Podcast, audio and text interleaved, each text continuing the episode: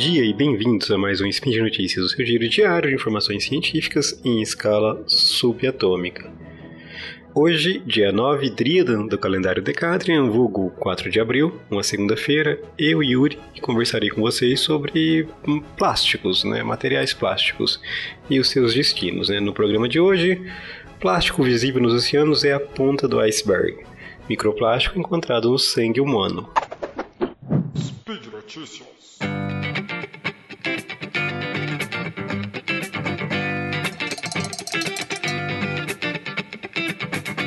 Meus amigos, lá no longínquo Spin de Notícias 1529, eu comentei com vocês sobre a técnica para identificar plásticos usando uma câmera que pode ajudar bastante na reciclagem desses materiais, né? Eu volto hoje a falar do problema ambiental que são os plásticos, né? Ah, os materiais que chamamos de plástico, de modo geral, né, eles são os polímeros. Né? Esses polímeros são macromoléculas, são moléculas muito grandes que são formadas pela junção de moléculas pequenas, que seriam os monômeros. Bom, os plásticos podem ser formados por um único monômero, por mais de um. A analogia que costumo usar para explicar isso, para explicar o que é um polímero, é o Lego, né? aquele brinquedinho com muitas pecinhas que a gente monta praticamente qualquer coisa.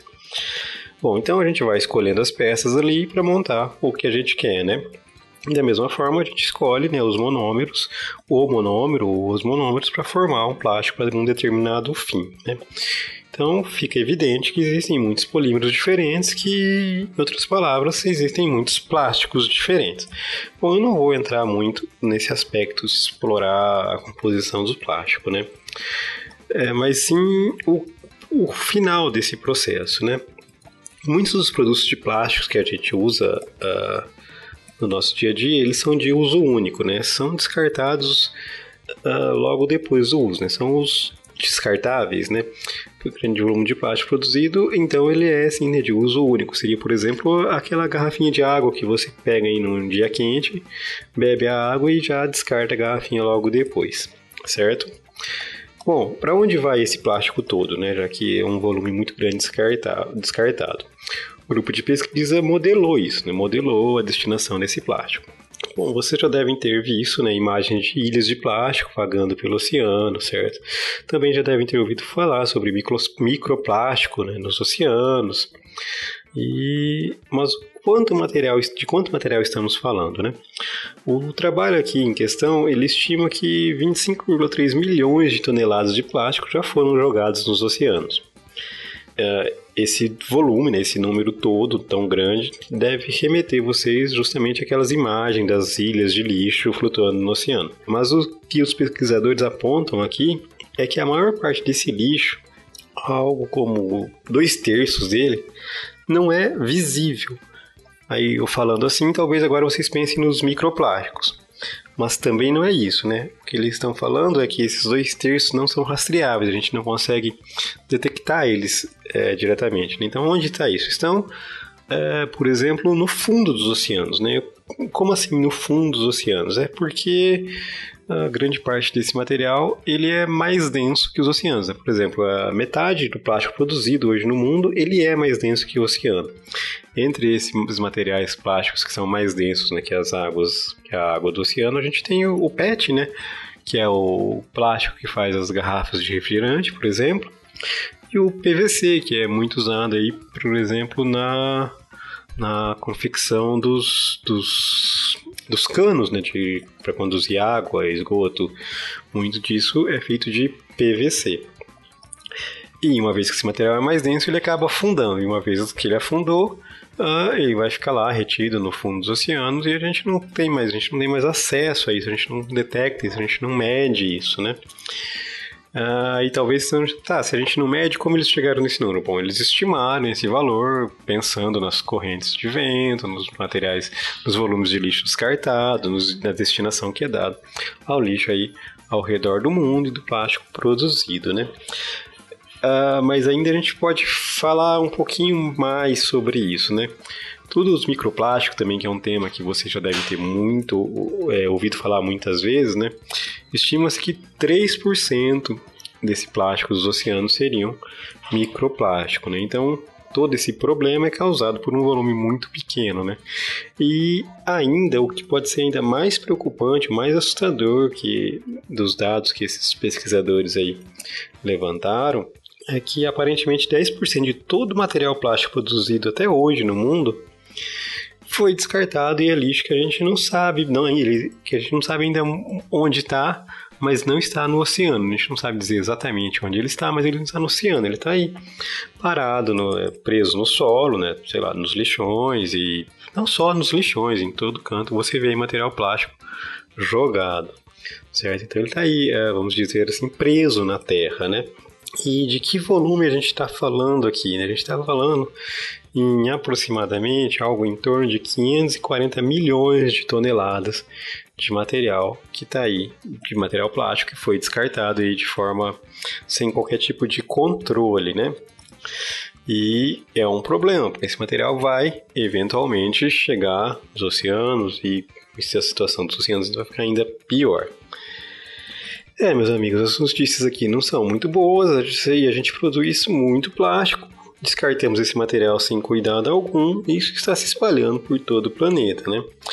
Por isso eu volto a retomar aqui, né? Iniciativas como aquela, né? Como aquele trabalho lá que eu apresentei lá no SPIN é, 1529, que fala sobre a separação do plástico, né? Uma técnica para identificar e separar o plástico. É, possibilitaria aumentar a reciclagem desse material e assim a gente diminuiria essa quantidade de lixo descartado e diminuiria um pouco do nosso impacto no planeta, né? A gente pode ainda pensar e fazer um link com o meu último spin, o 1567. Eu falo sobre um, um trabalho que aborda a sustentabilidade dos produtos químicos, né? esses polímeros, esses plásticos de modo geral, eles são feitos a partir de derivados de petróleo, então eles, bom, não são exatamente sustentáveis, né, meus amigos? Logo, realmente a gente precisa rever toda essa cadeia produtiva dos plásticos e ver, rever essa destinação desse material. Agora, na, na segunda notícia que eu trago aqui para conversar com vocês, a gente vai continuar falando de plástico. Agora a gente vai voltar lá para aqueles 3% que eu falei do, do plástico dos oceanos lá, os microplásticos. Os, esses microplásticos, eles são justamente o que o nome diz, né? São partículas muito pequenas de plástico, né? Então, assim, vamos fazer aqui uma, um pensamento, assim, meio... Uh, um pouco forçado, mas para dar uma ideia para vocês o que seria esses microplásticos. Então, pensem numa sacolinha de mercado que é descartada aí na rua, né? Essa sacola ela vai tomar sol, chuva, vai ser jogada de um canto para o outro, né? Pelo vento, por animais. E assim vai, né? O que vai acontecer com ela? Ela vai ficar, ela vai começar a quebrar, certo? Ela vai acabar ficando cada vez pedaços menores, menores, menores. Até que esses pedaços ficam tão pequenos que eles são caracterizados, são chamados então de microplásticos, certo? Ah, esses microplásticos estão em toda parte, né? estão no solo, como a gente falou também na notícia anterior, né? que esse material plástico que está se perdendo, muito está no solo. Estão na água, né? nos oceanos tal. Estão na nossa comida e já foi detectado em diversos animais mas ainda ele não havia nenhum registro de microplástico no organismo humano.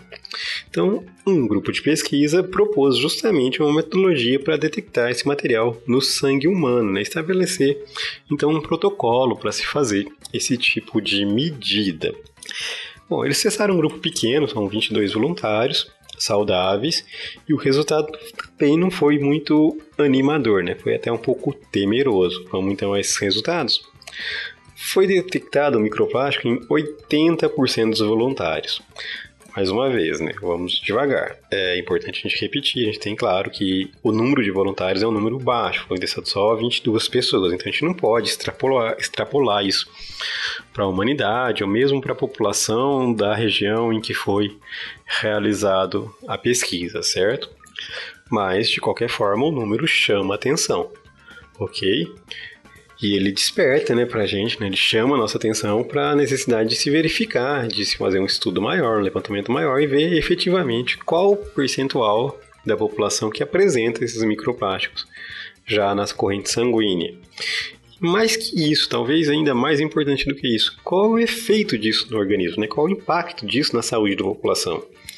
Não tem nenhum estudo abordando isso, mas a gente sabe, né, tem em testes in vitro, né, estão ali na plaquinha de cultura de célula, esse microplástico afeta as células, eles causam mal às células. Então, é importante se estudar qual é o verdadeiro efeito, qual é o verdadeiro impacto desse material sobre os organismos, né? Ah, por exemplo, a gente já sabe, né, já tem diversos trabalhos mostrando que o material particulado da atmosfera ele entra no nosso organismo ali pelo sistema respiratório e leva, infelizmente, à morte aí, prematura de milhões de pessoas na, pelo mundo, né? Prematura no sentido de mais cedo do que essa morte ocorreria caso é, não houvesse esse tipo de poluição desse material particulado, né?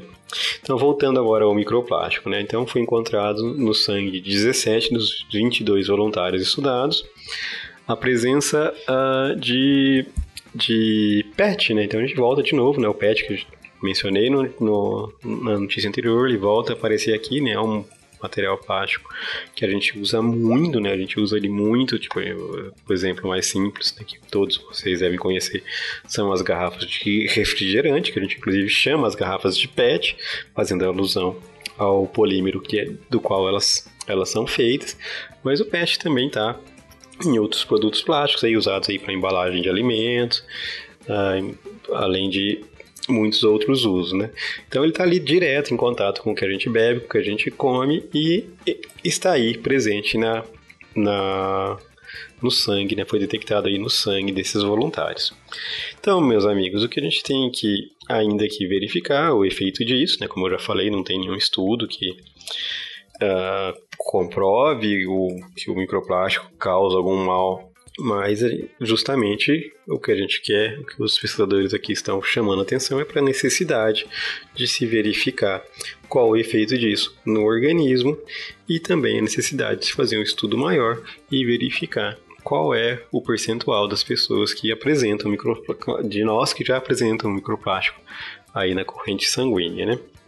É, só para a gente é, ter uma ideia aí sobre a importância do plástico nas nossas vidas né, e quão presente ele é, né? A gente tem aí diversos períodos históricos que são definidos justamente pelo material que a gente usa, né? Vocês devem se lembrar aí da existência da Idade da Pedra, a Idade do Bronze, a Idade do Ferro. Então, muitas, muitos cientistas, muitos pesquisadores intitulam esse tempo que a gente está vivendo como a Idade do Plástico, justamente pela presença desse material em nossas vidas, né?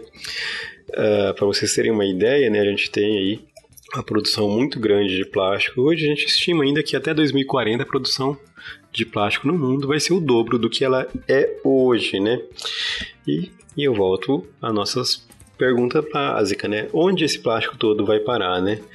Uh, por isso a gente precisa realmente rever né, nossos padrões de consumo, rever as, uh, as cadeias produtivas desse, desse material e dar a ele uma destinação correta para evitar que ele faça mal ao planeta e evitar que ele faça mal a nós mesmos, né? Então a gente precisa descartar esse material com cuidado, minimizar esse descarte, para minimizar o descarte, então a gente tem que minimizar o consumo.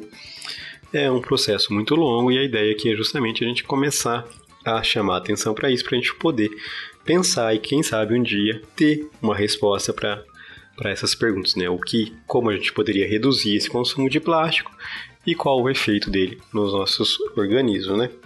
Minha ideia aqui é justamente essa, né? Chamar a atenção de vocês para esse problema e para que pensem um pouco sobre o tema, né? Sei que não serei eu ou você que irá resolver esse problema assim de um dia para o outro. É um problema complexo e, como todo problema complexo, terá uma solução complexa. Né? Não é uma atitude simples, né? Falar assim, ah, vou parar de usar canudinho que vai resolver o problema. Não, não é isso. Mas parar de usar canudinho também é uma medida válida para reduzir.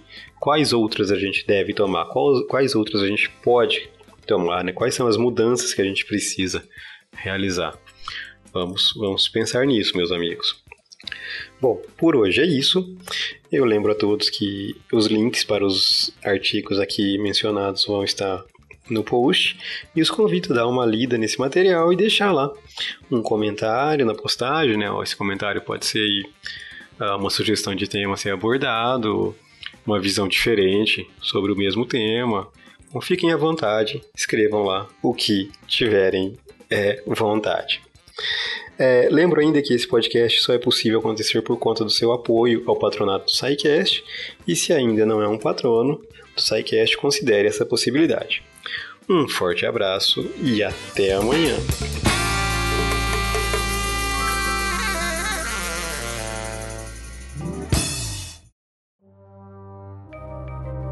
Este programa foi produzido por Mentes Deviantes. deviante.com.br